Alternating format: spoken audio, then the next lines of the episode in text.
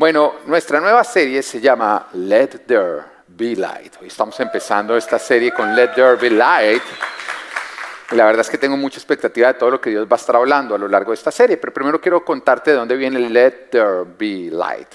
Bueno, la palabra de Dios nos cuenta en Génesis que en el principio Dios creó los cielos y la tierra, pero que la tierra era un caos total y que las tinieblas cubrían el abismo. Pero ese también es el inicio de nuestras vidas antes de Cristo, ¿no? Porque cuando nosotros llegamos a Cristo, llegamos con nuestra vida hecha un caos total. Y las tinieblas nos cubrían. Y pocos son los que llegan en el, mejor momento de su vida. Pocos es el que dice, no, no, no, estoy en tan buen momento de mi vida, el mundo me está abrazando tanto que quiero conocer a Cristo.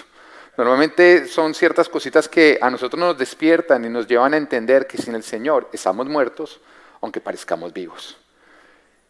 Y eso fue el inicio. El inicio de la creación fue un cielo, una tierra que estaba en caos, que las tinieblas la cubrían, y el Espíritu del Señor se movía recorriendo todo el caos. Y es ahí donde se registra la primera vez, donde se registra la primera vez que el Señor habló. Y nos dice Génesis capítulo 1, 3 al 4. Repito, es la primera vez que se registra que Dios habló. No estoy diciendo que sea la primera vez que habló. Amén.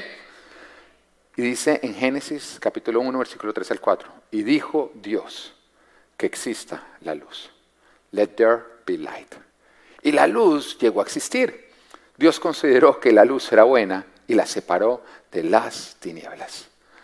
Ahora, desde entonces en el corazón de Dios siempre ha estado que cuando nosotros estamos pasando por un caos o las tinieblas nos cubren, su espíritu recorra nuestras vidas con el propósito de decir, let there be light y de esa manera separar, nuestras vidas de las tinieblas y que podamos estar en la luz. Así que no sé por el caos que puedas estar pasando, no sé cuáles son las tinieblas que te pueden estar cubriendo, pero mi oración es que a lo largo de esta serie el Señor declare sobre tu vida, let there be light, y tu vida sea encendida, y el caos sea organizado, y seas tú separado de todas tinieblas. Amén. Pero al mismo tiempo, también a lo largo de esta serie vamos a entender que una vez el Señor enciende nuestras vidas, el Señor usa nuestras vidas encendidas con el propósito de hacerlas brillar en las vidas de otros, para que ellos también sean sacados de las tinieblas. Y, creo que también nosotros lo experimentamos. Es común, yo podría acá hacer una encuesta y yo creo que más del 90% vinieron acá la primera vez o a una iglesia porque estaban pasando por una época de tinieblas o de caos otros porque creyeron que era un cine, entraron y, uy, ¿qué pasó? Me equivoqué, ¿ok? Pero normalmente lo que a ti te llevó a aceptar la invitación de ir a la iglesia es que aunque tú estabas pasando por tinieblas, viste a alguien que su vida reflejaba una luz. Amén. Esa persona te sirvió como una lamparita para tú decir, ok, yo quiero ir a la fuente de esta luz. Y te llevó a buscar a Cristo.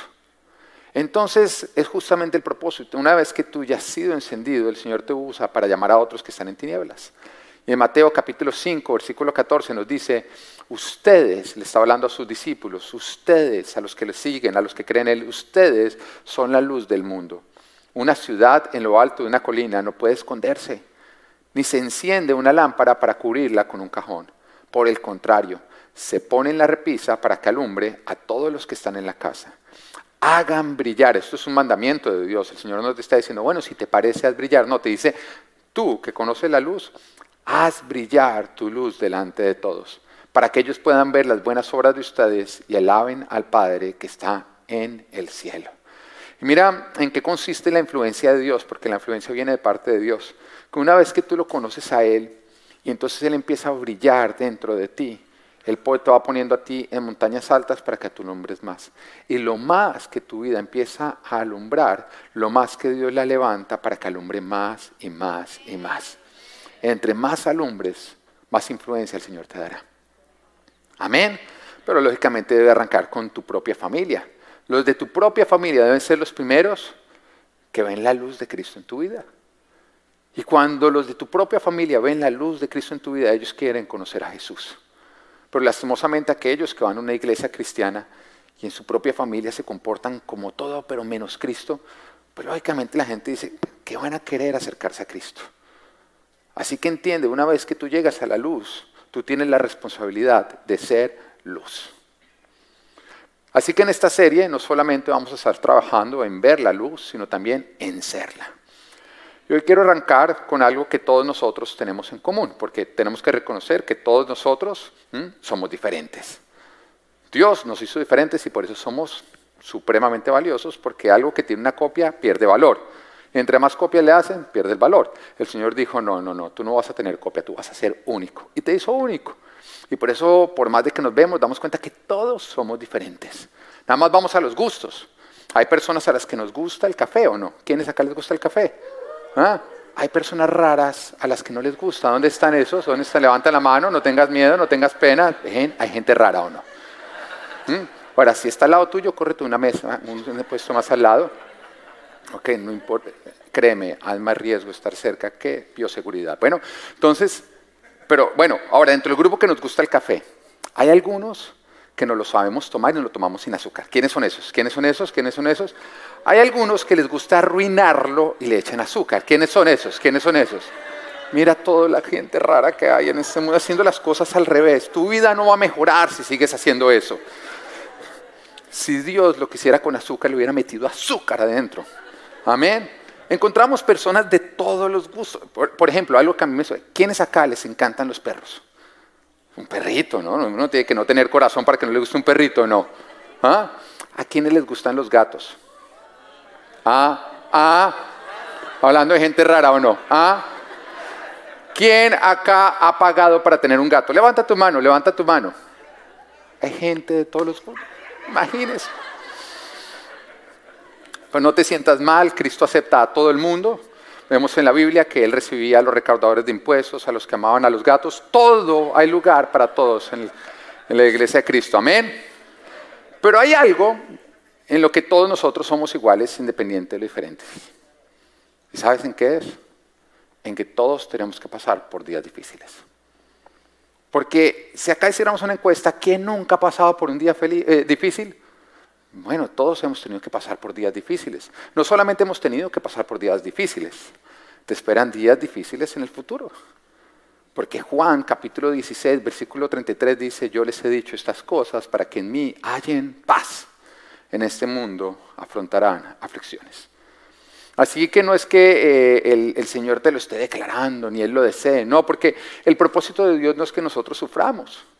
¿Qué clase de padre va a decir, bueno, oiga, le va a hacer mañana el día bien doloroso a mi hijo para que sufra? Nadie. Ahora, si no se te ocurre a ti que eres mal padre, imagínate al Padre perfecto. En su corazón no está que nosotros tengamos que pasar por sufrimiento. Lo que pasa es que en este mundo hay sufrimiento como consecuencia como consecuencia de la desobediencia. Dios no nos creó a nosotros en un mundo diseñado por Él donde hubiera sufrimiento. No, de hecho nos creó un mundo Evo donde nacíamos y no moríamos. Mira la belleza, ¿tú te imaginas eso? Porque el día más feliz es el día en que nace un ser amado, ¿no? A los que somos papás, el nacimiento de nuestros hijos, esto lo sobrepasa todo, ¿no? todo, todo. Yo recuerdo que el día en que nació mi hijo primogénito, lógicamente el segundo también es una gran emoción, pero la primera vez es primera vez. ¿Estamos de acuerdo? Primera vez es primera vez. Ese día yo fui como, de verdad, a mí me impactó. Porque todos los bebés son feos, feos, feos. Pero el de uno, se puede decir la verdad en la iglesia, ¿o no? ¿O no?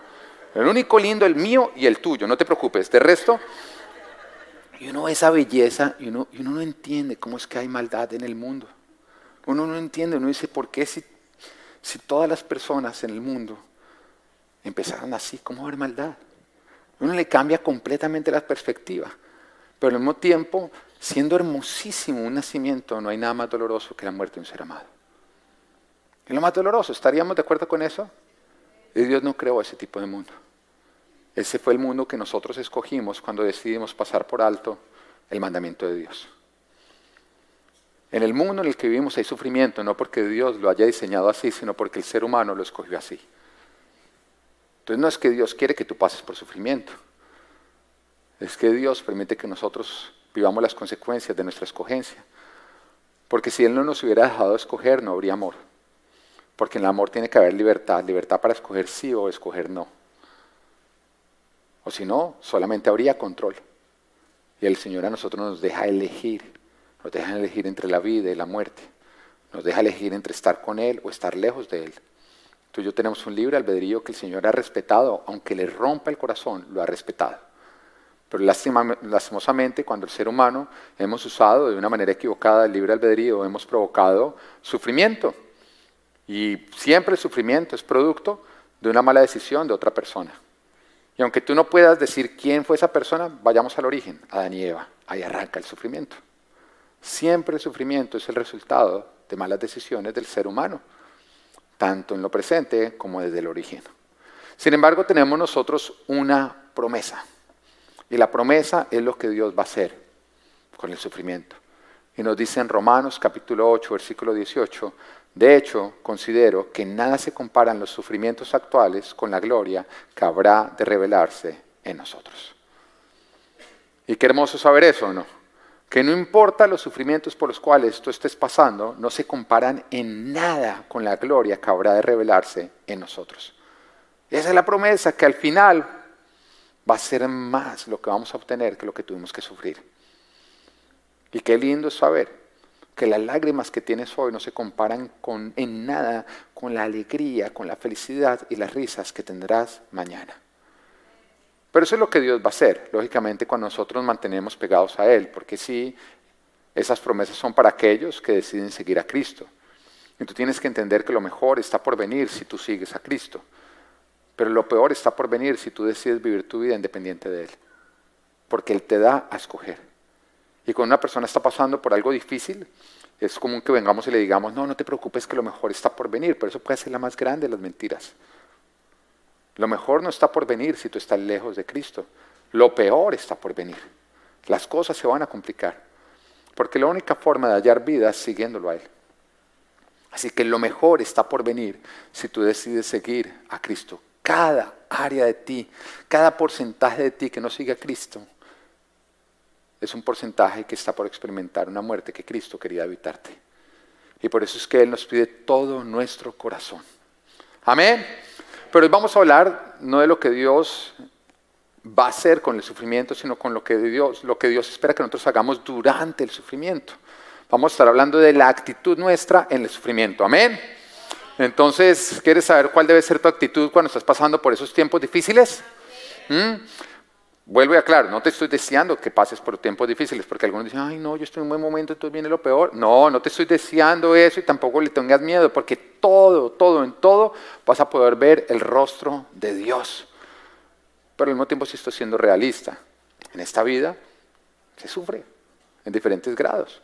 Así que, ¿cuál va a ser tu actitud? Vamos a hablar de cuatro puntos acerca de tu actitud en medio del sufrimiento.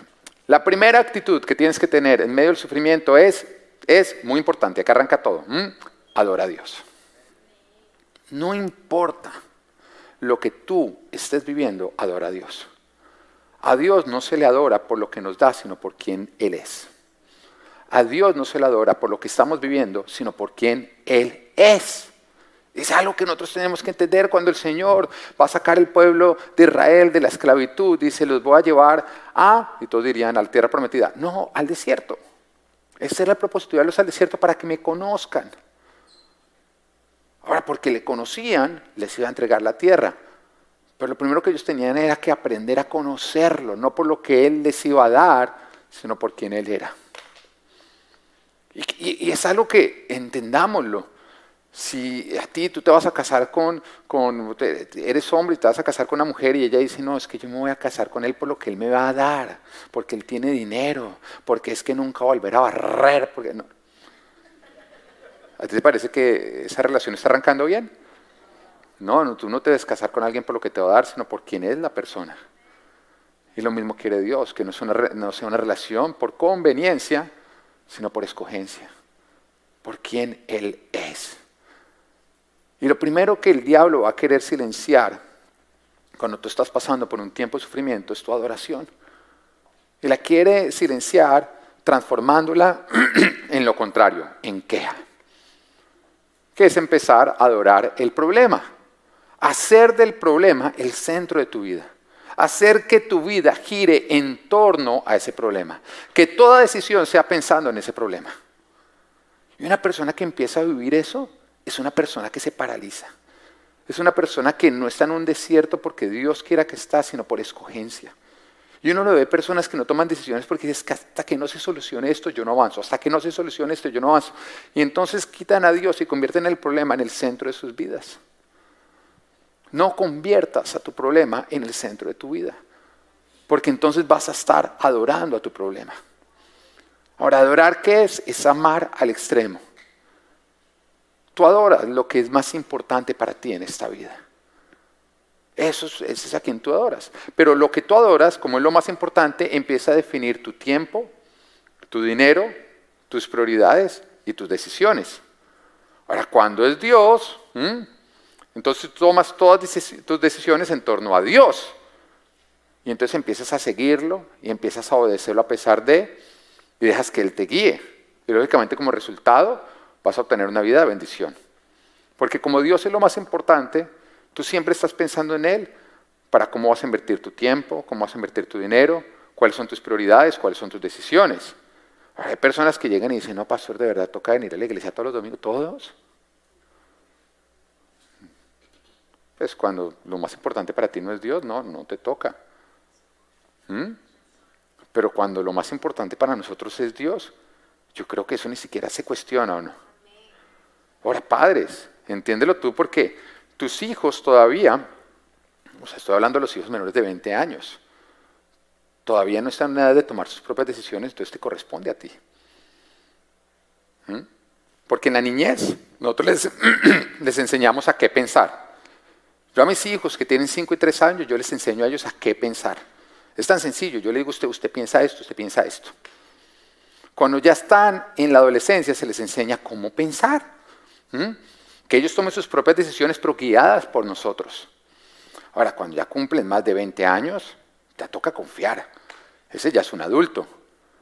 Y normalmente los padres que quieren, que sus hijos ya tienen más de 20 años y quieren que ellos tomen sus decisiones, no usan autoridad sino control, manipulación, intimidación.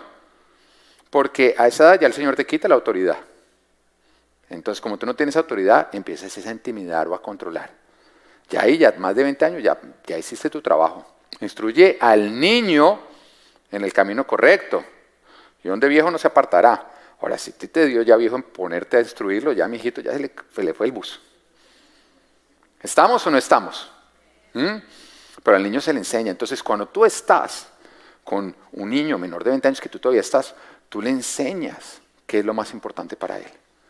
Y es ahí donde empiezan las decisiones, porque tú vas a decir, no, es que tengo fútbol, no, es que tengo que ir a la playa, no, es que tengo una sancocho con la tía Maguela de mi amigo. Y entonces tú en ese momento llegas y le dices, no, lo más importante para nosotros es Dios. Así que el domingo no importa, se puede caer, mejor dicho, lo que sea, vamos a la casa de papá Dios. Porque es lo más importante, tú decides por ellos. Ahora, cuando ya cumplan 20 años y ya tengan sus 21 años y ya crezcan, que ellos tomen sus propias decisiones pero tú en ese momento te quitas toda responsabilidad. Pero a nosotros sí nos dice la palabra que cuando nosotros no disciplinamos a nuestros hijos, que disciplinar es enseñarles que no hacen lo que quieren, sino lo que deben. Eso es disciplinar, ¿sí? Enseñarles a vivir de una manera correcta. Cuando tú no disciplinas a tu hijo, tú te estás haciendo cómplice de que se vaya para el infierno. Es tu responsabilidad porque nadie tiene más influencia sobre tu hijo que tú. Así que usa la influencia para enseñarle el temor de Dios para que sea lo más importante para su propia vida. Ahora vuelvo y aclaro, cuando lo más importante para ti es Dios, todas tus decisiones son tomadas en torno al Señor. Pero ¿qué pasa cuando lo más importante se convierte en tu sufrimiento? Que de pronto tú dices, no, no, no es mi sufrimiento. Sí, pero es las ganas de que se acabe ese sufrimiento. Es solucionar ese sufrimiento. Se convierte en lo más importante para ti. Pues tú empiezas a vivir en torno a ese sufrimiento. Y el sufrimiento empieza a definir tus prioridades, tu tiempo, tus decisiones, el uso de tu dinero, y empieza a guiarte. Y lastimosamente cuando es tu sufrimiento el que te guía, te guía una vida de esclavitud y de maldición. El diablo quiere usar tu sufrimiento para que dejes de ser guiado por Dios y empieces a seguirlo a Él. Y nos damos cuenta en la tentación de Jesús cuando Él fue llevado al desierto por el Espíritu y el diablo vino a tentarlo cuando Él estaba pasando por un tiempo de sufrimiento, que el diablo le dice en Mateo 4:9, todo esto te daré si te postras y me adoras. En otras palabras, si te postras y me adoras, yo voy a terminar con tu sufrimiento, pero me tienes que adorar. Y yo acabo con tu sufrimiento. Ahora, si para Jesús fuera más importante acabar con su sufrimiento que Dios, Él hubiera aceptado. Pero cuando lo más importante es Dios, a ti no te importa atravesar por medio de tu sufrimiento, porque tu mirada está puesta en Él. Y yo te lo voy a decir, eh, nada más hay una manera correcta de vivir, que es obedecer en todo a Dios. Lo otro es un atajo que conduce a la muerte. El diablo nunca te va a llevar a ahorrarte sufrimiento. Nunca. Hay una sola manera de vivir y de hacer las cosas, que es obedecer siempre a Dios. Lo otro es un atajo al infierno. Así que no creas los atajos que el diablo te ofrezca. Y no importa lo mucho que te esté doliendo, lo mucho que te esté costando, en medio del sufrimiento tú caes de rodillas y repite lo que Jesús repitió en Mateo 4:10. Vete, Satanás, le dijo Jesús, porque escrito está, adora al Señor tu Dios y sírvele solamente a Él. Recuerda, no adoramos a Dios por lo que estamos viviendo, sino por quien Él es. Porque independiente de lo que estés viviendo, Él sigue siendo. Y también recuerda que tú sigues lo que adoras. Así que asegúrate que sea Dios. Que lo más importante para ti sea el Señor. Punto número dos. Tu segunda actitud en medio del sufrimiento. Este punto me encanta. Dice, pídele a Dios que te enseñe todo lo que quiere acerca de Él, acerca de ti y acerca de los demás. El sufrimiento son las condiciones perfectas para conocer a Dios, para conocerte a ti y para conocer a los demás. ¿Alguna vez has oído que los amigos verdaderos se les conoce en las, ¿en las qué? En las malas, ¿no es cierto? ¿Mm? Eso sí, bueno, ojalá no tuviéramos que esperar las malas para identificarlos. Pero el sufrimiento a nosotros nos permite ver cosas que lastimosamente no vemos cuando estamos pasando por buenos momentos. Ahora, vuelvo y te aclaro, Dios no provoca el sufrimiento. Es el resultado de las malas decisiones de la humanidad. Pero Dios sí lo aprovecha. ¿Para qué? Para nuestro propio bien. Y lo primero en que lo que Dios va a aprovecharlo es para que nosotros lo conozcamos a Él íntimamente, para que lo podamos ver a Él tal cual como Él es. En Job, que la Biblia nos cuenta que, o la palabra de Dios lo describe como el hombre, un hombre recto, intachable, que temía a Dios, que estaba apartado de toda maldad, pero a pesar de eso tuvo que pasar por el mayor de los sufrimientos. Yo creo que acá nadie ha tenido que pasar por tanto sufrimiento, ni nadie va a tener que pasar, porque la Biblia a nosotros nos muestra ejemplos que son como, por eso está en la Biblia. A este le tocó duro, no te preocupes, a ti no te va a tocar tan duro. Y nos cuenta que Job eh, tuvo que perder sus hijos, sus bienes, su salud en un solo día. Pasó de ser, mejor dicho, rico, de tener un montón de hijos, de tener honra, de estar lleno de salud, y en un solo día, ¡tum!, todo se fue. Lo único que el diablo no le tocó fue su esposa.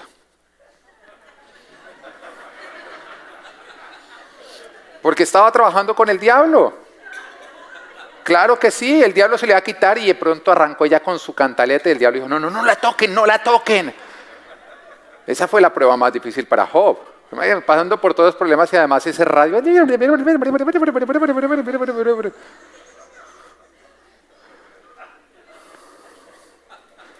Ahora, no te preocupes mujer que tú no eres como la esposa de Job. Ustedes son diferentes. Esas van a otras iglesias. ¿No es cierto? Acá no, en Full Life. Tú eres una mujer, cuando tú están pasando por un momento difícil, tú te conviertes en ese consuelo de tu esposo. Nunca le dices, se lo dije. No, tú nunca has dicho eso ni lo vas a decir porque eso es del diablo y tú sigues a Cristo. ¿No es cierto? ¿Mm? Tú nunca te levantas, tu esposo no se levanta un día y tú arrancas a mil por hora, de que no hemos pagado la cuenta, pero que no hemos hecho otra cosa, pero que los niños... Ahora les voy a decir algo, los hombres nos levantamos como carro antiguo poquito a poco, porque si tú lo aceleras muy fuerte, se quema el motor. ¿Ok? ¿Están de acuerdo, hombres, o no están de acuerdo? ¡Que viva la revolución! Amén. ¿Ah? Porque es que uno apenas está levantando, uno como buenos días, pajaritos, plin, plin, plin, de pronto. Oiga, 3.000 por hora y uno como que empieza a sentir como que, bueno, pero está bien, eso tampoco pasa en esta iglesia, eso pasa en otras iglesias. Entonces le estaba pasando a Job. Y Job estaba pasando por dificultades. Pero después del sufrimiento, que cuando uno lee esos libros, yo creo que pueden ser de los libros que más preguntas me hacen las personas, pero ¿por qué Dios permitió que ocurriera? Y uno lo teme, ¿no? Cuando uno lee la primera vez, uno le dijeran, saque un libro de la Biblia, sáquelo, sáquelo, y le doy permiso, y le dice Dios, uno arranca Job. ¿O no? Porque el hombre le toca pasar por duras. Pero después nos damos cuenta en Job 42.5 lo que Job exclama después de que termina su sufrimiento. Y dice, de oídas había oído hablar de ti, pero ahora te veo con mis propios ojos arranca diciéndonos que Job era un hombre intachable, temeroso de Dios. De hecho, nos habla de todo lo que le ofrecía a Dios, sus sacrificios, de cómo ofrecía sacrificios por él y por sus hijos. Ofrecía sacrificios por los pecados que cometía él y sus hijos y por los que de pronto había cometido y que no se había dado cuenta. Y por los que había cometido y no se había dado cuenta y no se quería por todos cometía. Al punto que cuando Satanás se le presentaba a Dios, Dios cogía y sonreía y dice, ¿has visto a Job? Y a pesar de eso, de ser ese hombre, después del sufrimiento, tuvo que reconocer, de oídas había oído hablar de ti, pero ahora te veo con mis propios ojos. En otras palabras, creía conocerte, creía conocerte, pero después de pasar por esta situación, ya no creo conocerte, ahora te he visto, Señor. El sufrimiento es duro, pero en medio del sufrimiento podemos llegar a conocer a Dios. Salmo 119, 67 nos dice, antes de sufrir anduve descarriado, pero ahora obedezco tu palabra. Eh, este salmo podría ser el salmo de cuántos acá. De todos, ¿no es cierto? Antes de sufrir anduve descarriado, pero ahora obedezco tu palabra. Eh, eso describe mi vida. Porque fue un sufrimiento el que me llevó a conocer a Cristo y cuando conocí a Cristo mi vida cambió 100%. Y antes vivía descarriado. La mayoría de nosotros conocimos a Dios en medio del sufrimiento. Y cuando miramos atrás ese tiempo no lo recordamos como un mal tiempo. De hecho, lo recordamos como el mejor de los tiempos, porque el sufrimiento Dios lo usó para darnos la bendición de despertar del camino en el que vivíamos lejos de Él de una vida sin Él. Yo no, yo no recuerdo esa época atrás como todo lo que me pasó. Y fue doloroso cuando yo conocí al Señor. Está pasando por un tiempo en el que cualquier joven de 20 años quisiera tenerlo. Porque vivía en Canadá con una novia muy bonita, tenía dinero, me la pasaba de rumba en rumba, era cool entre mis amigos. Pero entonces esa novia se enfermó. Y se enfermó de una enfermedad mental y me tocó verla tratarse de tirar por una ventana en un séptimo piso. Estando saltando, me tocó a mí cogerla del tobillo cayendo y ella haciendo fuerza para caer porque quería acabar con su vida. Y tú eras alguien a quien amas queriendo acabar con su vida, mientras que tú le tomas los pies para tratarle de convencer de que no se suicide. Es algo que tú no le deseas a nadie. No fuimos diseñados para vivir eso. Pero eso fue lo que me tocó a mí vivir para conocerlo a Él y hoy en día lo recuerdo como la mejor de las bendiciones.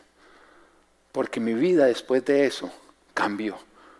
Empecé a vivir conociéndolo a Él. Ahora siempre que cuento esto me preguntan al final, ¿qué pasó con ella? Siempre, siempre al final porque es... Dios hizo su milagro y la sanó. Pero el punto de hoy que te quiero decir es que sí, el sufrimiento es duro, pero es una invitación de parte de Dios a que tú lo conozcas de una manera más íntima. Y tú podrías decir, ¿cómo lo voy a conocer de una manera más íntima? Porque es en tu sufrimiento donde vas a sentir que Él nunca te deja y nunca te abandona. Es donde te vas a dar cuenta que Él te sostiene en sus brazos. Y es donde te das cuenta que cuando no tienes nada que hacer para solucionar, Él es tu solución. Que cuando tú no tienes el control, él nunca lo pierde. No importa lo que nos dolió, es más grande lo que ganamos porque le conocimos. Así que en el sufrimiento lo primero que tú debes hacer, tu actitud debe ser, Señor, ¿qué quieres que conozca de ti?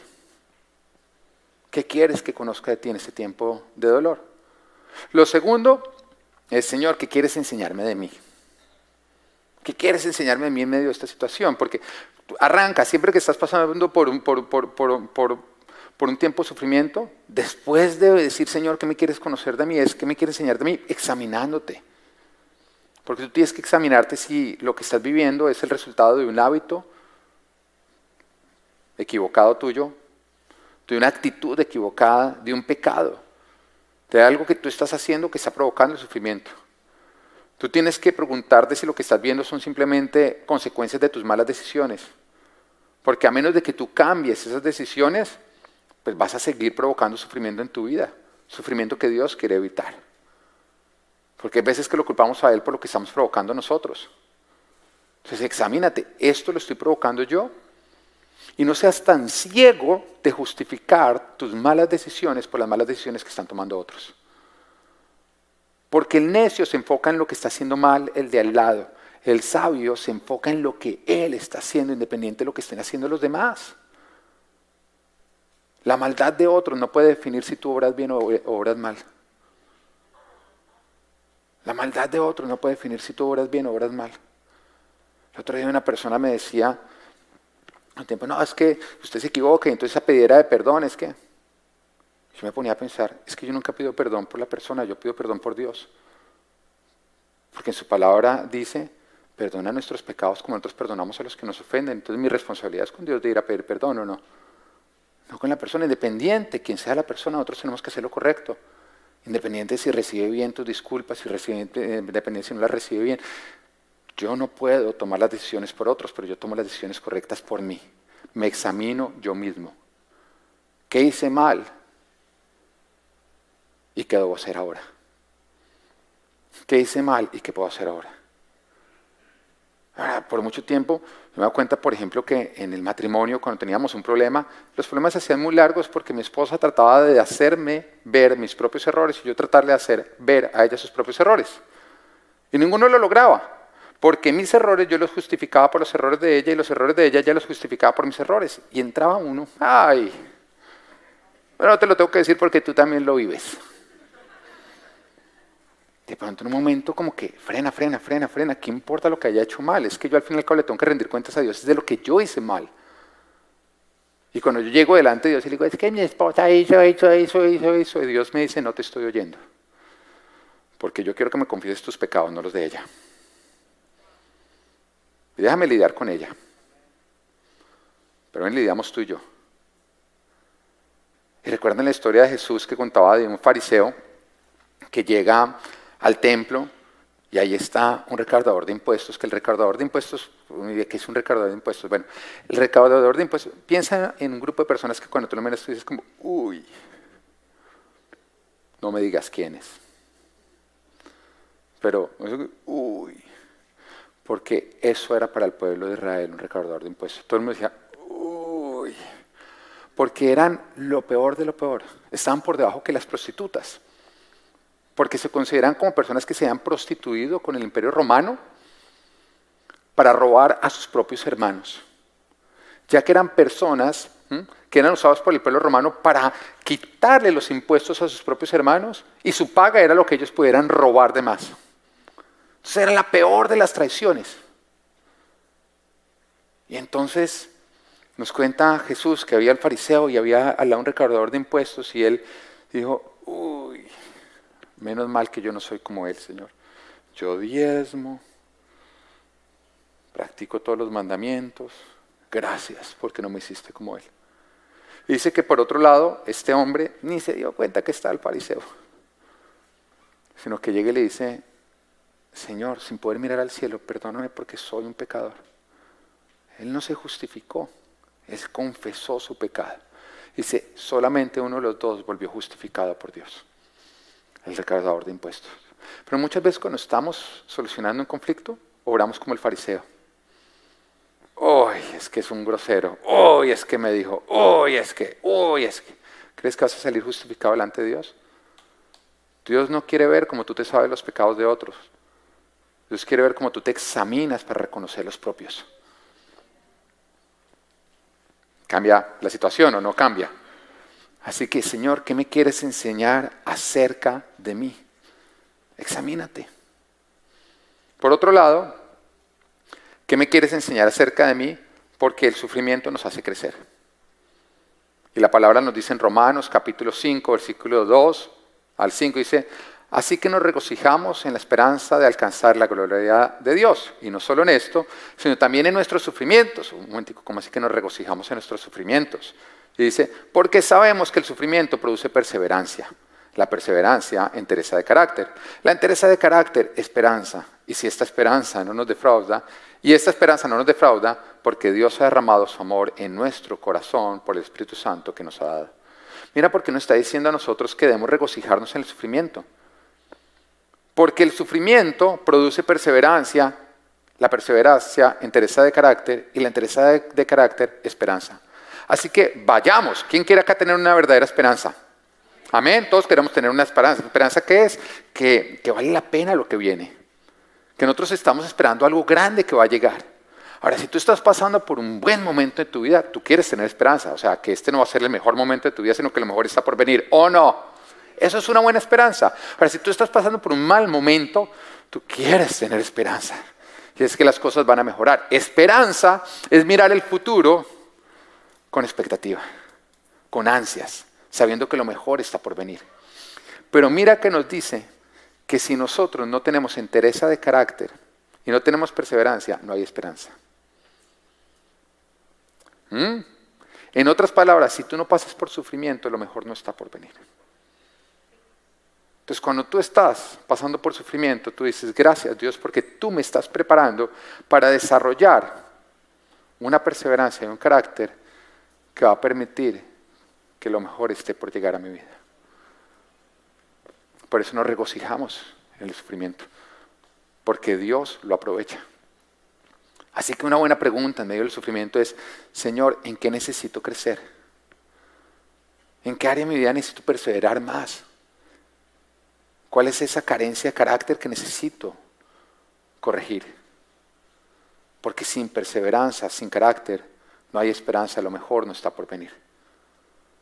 Ahora, por último, en cuanto a conocer, tú le dices, Señor, ¿qué quieres que conozca de los demás?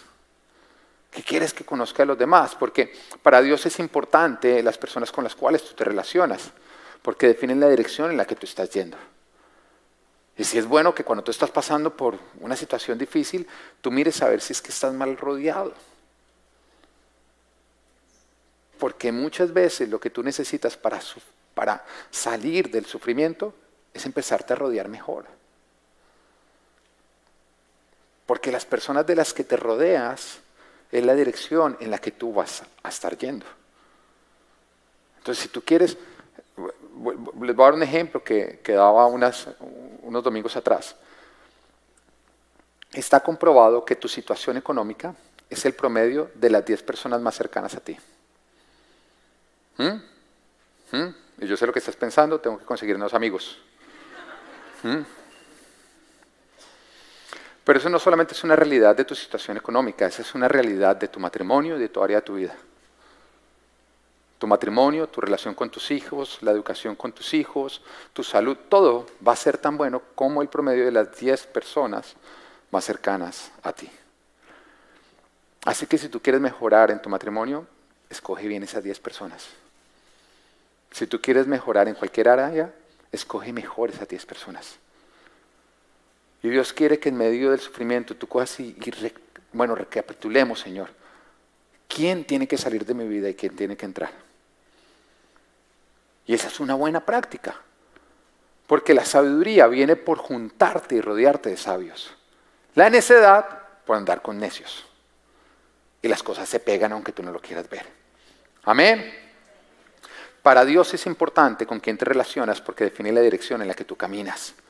Pero para Dios también es importante la forma en que tú te relacionas con el prójimo, porque la forma en que tú te relacionas con el prójimo también va a definir tu relación con Dios.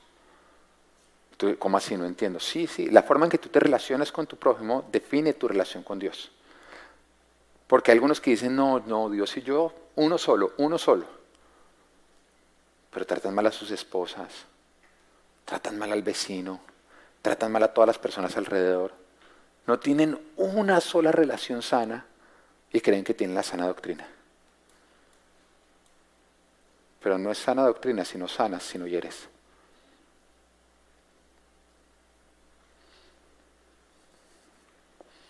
Y el Señor dice, si odias a tu hermano a quien ves, pero dices que amas a Dios a quien no ves, eres un mentiroso. La forma en que tú amas al que ves define cómo estás amando al que no ves. La forma en que tú te relacionas con el que ves define cómo te relacionas con el que no ves. Y si algo nos muestra la palabra, es los religiosos que eran los que decían Dios y yo uno solo y que Jesús fue a los que más denunció, mostrando que eran los más lejanos de Dios. Y todo se evidenciaba por sus pobres relaciones con el prójimo. Jesús los denunció porque eran los que más Biblia sabían y los más lejanos de Dios. Y eso se evidenciaba a través de sus pobres relaciones con los demás, su falta de amor y de compasión. Siempre se alborotaban porque Jesús llegaba el sábado y sanaba.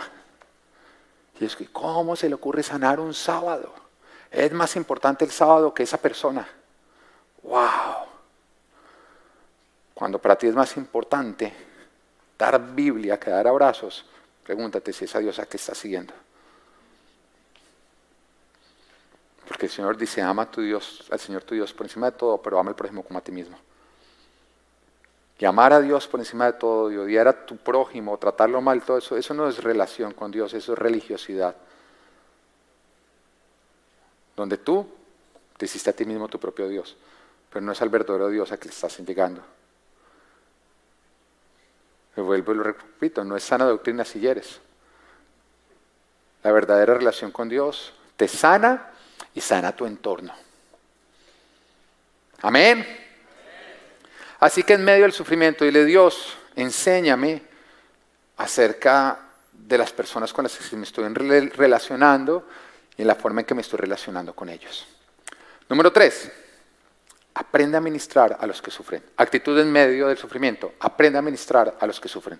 Es una escuela, es, una gran escuela para convertirte en un instrumento de Dios. La palabra nos dice en 2 Corintios 1, versículo 3 al 4, dice, alabado sea el Dios y Padre de nuestro, Señor, de nuestro Señor Jesucristo, Padre misericordioso y Dios de toda consolación, quien nos consuela en todas nuestras tribulaciones para que con el mismo consuelo que de Dios hemos recibido, también nosotros podamos consolar a todos los que sufren.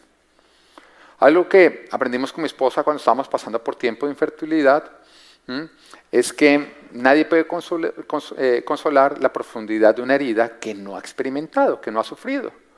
Porque cuando estábamos pasando por ese tiempo que es supremamente doloroso, las personas que se acercaban con las mejores intenciones, pero que no habían pasado por infertilidad, en vez de consolar, lo único que hacían era lastimar. Eran personas que nos decían, nos veían sufrir, esperar, duramos ocho años. Ocho años tú queriendo tener un bebé y no pudiéndolo tener. Y eran personas que llegaban y decían, ayer soñé que tenían un bebé. No, como si eso fuera, ay no, ya se fue todo el dolor, gracias por soñar, eso lo solucionó todo. Me decía, ¿con qué intenciones me vienen a decir eso? ¿Mm? La gente con sus buenas intenciones, porque querían darle a uno esperanza, pero lo único que le daban a uno era piedra, mal genio, amén.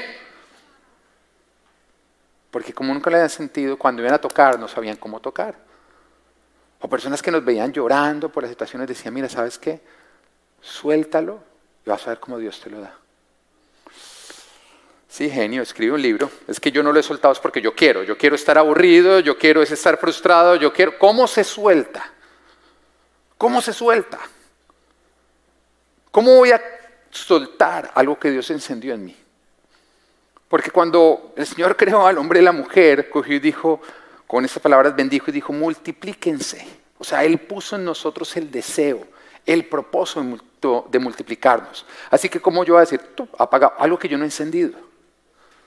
Pero las personas creían que están ayudando, salían diciendo, ah, yo creo que ya entendió que lo tenía que soltar. Y lastimaban. De pronto nos decían, no, mira, es que Dios no te lo ha dado porque quiere que saquen adelante el ministerio que tienen. Que hoy en día creo que sí era verdad, pero no era prudente que me lo dijeran. Porque uno le cogía como cosita, como que culpaba justamente lo que estaba construyendo. Y todas estas personas tenían las mejores intenciones, pero no entendían la herida. Y por eso tocaban con torpeza. Pero cuando hablábamos con personas que habían vivido o que estaban viviendo una infertilidad, ahí sí nos sentíamos comprendidos, consolados y animados. Y entendimos con mi esposa que parte del propósito de nosotros pasar por infertilidad era consolar a otros que estuvieran pasando por lo mismo. Y de ahí nació nuestro ministerio Hope, que el Señor ha usado en gran manera, no solamente para traer esperanza, sino para equipar durante el tiempo de espera. Aprende de lo que estás sufriendo. Aprende qué te ayudó, qué no te ayudó, porque es un equipamiento ministerial que Dios va a usar en el futuro. Porque una herida tuya sanada, Dios la va a usar para sanar a otros. Amén. Número cuatro. Punto final. Actitud en medio del el sufrimiento. Glorifica a Dios. Glorifica a Dios. Primera de Pedro, capítulo 3, versículo 14 al 15 dice, dichosos si sufren por causa de la justicia. No teman lo que ellos temen, ni se dejen asustar. Más bien, honren su corazón a Cristo como Señor. Estén siempre preparados para responder a todo el que les pide razón de la esperanza que hay en ustedes. Pero mira lo que nos está diciendo, no teman lo que ellos temen, ni se dejen asustar. O sea, cuando nosotros pasamos por situaciones difíciles de sufrimiento, la instrucción es no actúen como los incrédulos, sino más bien mantengan la paz, porque esto va a generar preguntas en ellos que ustedes pueden aprovechar para respondiendo presentar a Cristo. Yo recuerdo una época cuando, cuando el Señor nos llamó a tiempo completo al ministerio, nosotros vivíamos con mi esposa en Colombia, y tanto mi esposa como yo, el Señor nos dijo que nos veníamos para Estados Unidos, los dos renunciamos a nuestros trabajos. Y teníamos buenos trabajos. Y renunciamos porque ya, ya nos vamos y vendimos todo en el apartamento, vendimos todo el hasta el apartamento. Y recuerdo que lo único que faltaba era mi visa. Y entonces yo voy a, la embajada, pero pues si Dios nos había hablado tan claro, ¿qué problema hacer la visa? Además teníamos todos los papeles en regla, todo. Y llego yo y me presento, y cuando me presento, me dicen, sí, la visa está aprobada, no hay ningún problema. Y le llega el pasaporte dentro de unos días a su casa y me devuelvo a la casa y cuando voy llegando suena mi celular y contesto y, y era la embajada. Me dice, mira, es la embajada para decirte que tu entrevista no ha terminado. En ese momento creí que era algún amigo que estaba haciendo una mala broma. Pero sí, sí era la embajada. Así que me tocó ir, coger otro taxi, llegar allá. Cuando llegué allá, me dijeron, mira, qué pena, pero no te podemos dar la visa, recoge tu pasaporte y lastimosamente tú no puedes acceder a esta visa. El mundo a nosotros se nos derrumbó en ese instante. Recuerdo que yo iba yendo todavía para, para la casa en el taxi, me llamó una persona y, hizo una de las preguntas que no vayas a hacer nunca. Y es, bueno, ¿y ahora qué van a hacer? No? Porque uno era como, mira, acaba de ocurrir hace cinco minutos, pero ya tengo decidido todo el nuevo plan de vida. Si ves que el que no ha tenido una herida la toca con torpeza, Llegamos con mi esposa y mi esposa me dijo, mi amor, ¿qué vamos a hacer? Ella sí tenía derecho para preguntármelo, porque yo soy el líder. Yo le dije, ¿qué vamos a hacer? Vamos a hacer lo siguiente, te vas a poner los zapatos y vamos a ir a comer rico. Después de eso vamos a venir a dormir porque ha sido un largo día. Y eso vamos a hacer. Y mañana tomaremos la decisión de qué haremos mañana y nos ocuparemos de cada día porque acabamos de entrar en un desierto. Pero no va a faltar nunca la provisión de Dios. Y pasaron los días y un día me llamó mi hermana, que no es cristiana, y ella me empezó a hablar con angustia y me dijo, no, ¿y ahora qué va a hacer? ¿Cómo, va a hacer esto? No, no, no. Y, y pronto me encontró a mí tranquilo. Yo le dije, calma, Dios tiene el control de todo. Él tiene un plan, yo estoy en medio de su plan, Él me quiere enseñar algo. No, pero entonces ¿de qué van a...? No se preocupe, Dios va a proveer. No, pero entonces... Dios tiene el control de todo. Y al colgar, llamó a mi mamá. Mi mamá me contó y le dijo, mami, yo llamé a tranquilizarlo, pero fue el que me tranquilizó a mí. Qué perfecta oportunidad para mostrar que tanto cristianos como no cristianos pasamos por sufrimiento. Pero la diferencia es que tú y yo tenemos una verdadera esperanza. Que tú y yo no lo pasamos solos. Que tú y yo todo lo afrontamos con Él. Que tú y yo sabemos quién nos sostiene. Así que siempre que tú estés pasando por sufrimiento, asegúrate de mostrar al mundo que tu paz y mi paz no se consigue en las circunstancias, sino en Cristo, que no falla independiente de las circunstancias. El Señor a nosotros nos prometió una paz que sobrepasa todo entendimiento. ¿Y que es una paz que sobrepasa todo entendimiento? Eso. Que otros se ven y dicen, tiene paz, no entiendo. Porque sobrepasa todo entendimiento. Te ven y dicen, debería estar sin paz, pero tiene paz. No entiendo. Sí, sobrepasa todo entendimiento. Porque este mundo conoce la paz circunstancial, donde si todo está bien, tengo paz. Pero tú y yo conocemos la paz que sobrepasa todo entendimiento, donde no importa lo que esté mal, tú y yo tenemos paz. Este mundo sabe ahogarse en el mar de los problemas tú y yo tenemos la capacidad de caminar sobre las aguas del mar de los problemas, donde no nos hundimos, porque aquel que nos agarró, que habita en nosotros, ha prometido, nunca te dejaré, jamás te abandonaré, porque tú eres mío. Eso es Let There Be Light, su actitud en el sufrimiento.